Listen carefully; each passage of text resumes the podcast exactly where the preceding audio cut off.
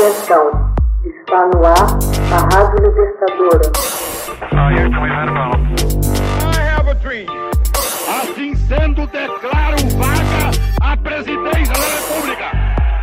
Começa agora o Hoje na História de Ópera Mundi. Hoje na História, 4 de abril de 1968. Martin Luther King é assassinado. Martin Luther King, o pastor negro norte-americano, foi assassinado por James R. Ray em Memphis, Tennessee, no dia 4 de abril de 1968. O apóstolo de não violência sonhava com uma sociedade racialmente igualitária, em que os afro-americanos estariam plenamente integrados. Sua luta pelos direitos civis, as manifestações em marchas pacíficas como a de 25 de agosto de 63, sobre Washington, que reuniu 250 mil pessoas, despertou a consciência dos Estados Unidos para uma participação enfática na instauração de uma sociedade mais justa. Sua ação lhe valeu o Prêmio Nobel da Paz, de 1964.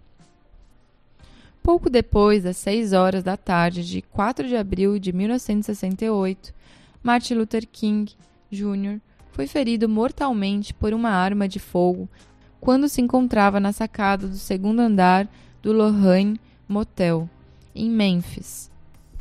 O líder dos direitos civis estava na cidade para apoiar a greve dos trabalhadores em serviços sanitários. Ia jantar quando um projétil o atingiu no queixo e rompeu sua medula espinhal. King foi declarado morto logo depois da sua chegada a um hospital local. Tinha 39 anos. Nos meses que antecederam seu assassinato, Martin Luther King passou a ficar crescentemente preocupado com a desigualdade econômica nos Estados Unidos. Organizou a campanha do povo pobre para enfrentar a questão, inclusive uma marcha interracial de pessoas pobres em Washington, e em março de 1968 viajou a Memphis para apoiar a greve dos sanitaristas, majoritariamente de trabalhadores afro-americanos. No dia 28 de março, uma marcha de protesto de trabalhadores liderada por King terminou em violência e com a morte de um adolescente negro.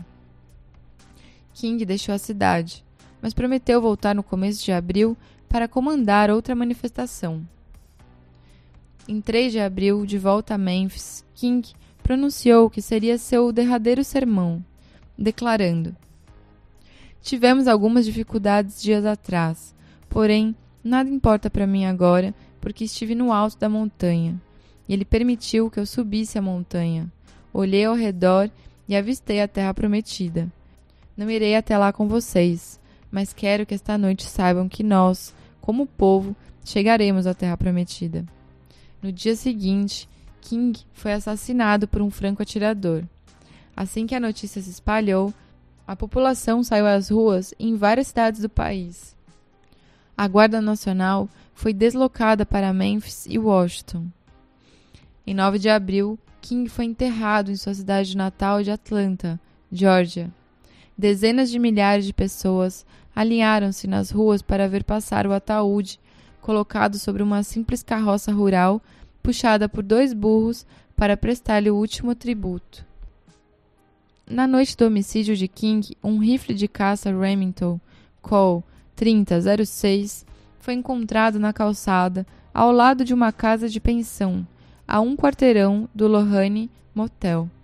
Durante os meses subsequentes de investigação, o rifle e os relatos de testemunhas oculares apontavam para um único suspeito, James R. Ray. Criminoso comum, Ray havia fugido de uma prisão no Missouri em abril de 1967, onde cumpria sentença por assalto em maio de 1968, começou uma intensa caçada a Ray. Finalmente, o FBI constatou que ele havia obtido um passaporte canadense sob falsa identidade. Em 8 de junho, investigadores da Scotland Yard prenderam Ray no aeroporto de Londres. Tentava voar para a Bélgica, com o objetivo mais tarde admitido de chegar à Rodésia. À altura, a Rodésia era governada por um governo de minoria branca, opressor, internacionalmente condenado. Extraditado para os Estados Unidos, declarou-se culpado ante um juiz de Memphis em março de 1969, para assim evitar a cadeira elétrica. Foi sentenciado a 99 anos de prisão.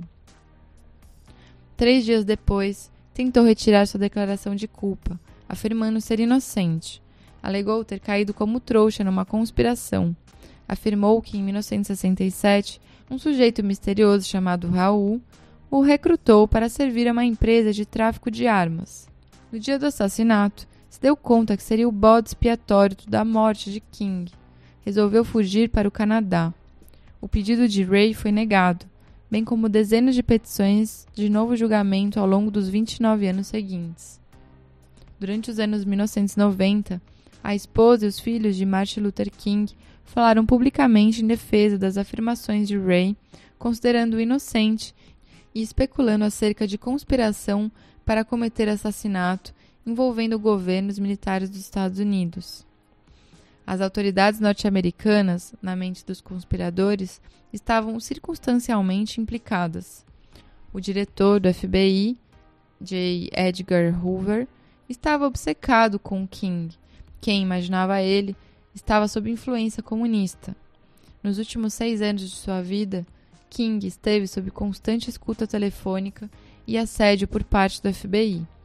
Antes de sua morte, King foi também monitorado pela inteligência militar, que foi chamada a vigiar King depois que ele denunciou publicamente a Guerra do Vietnã, em 1967.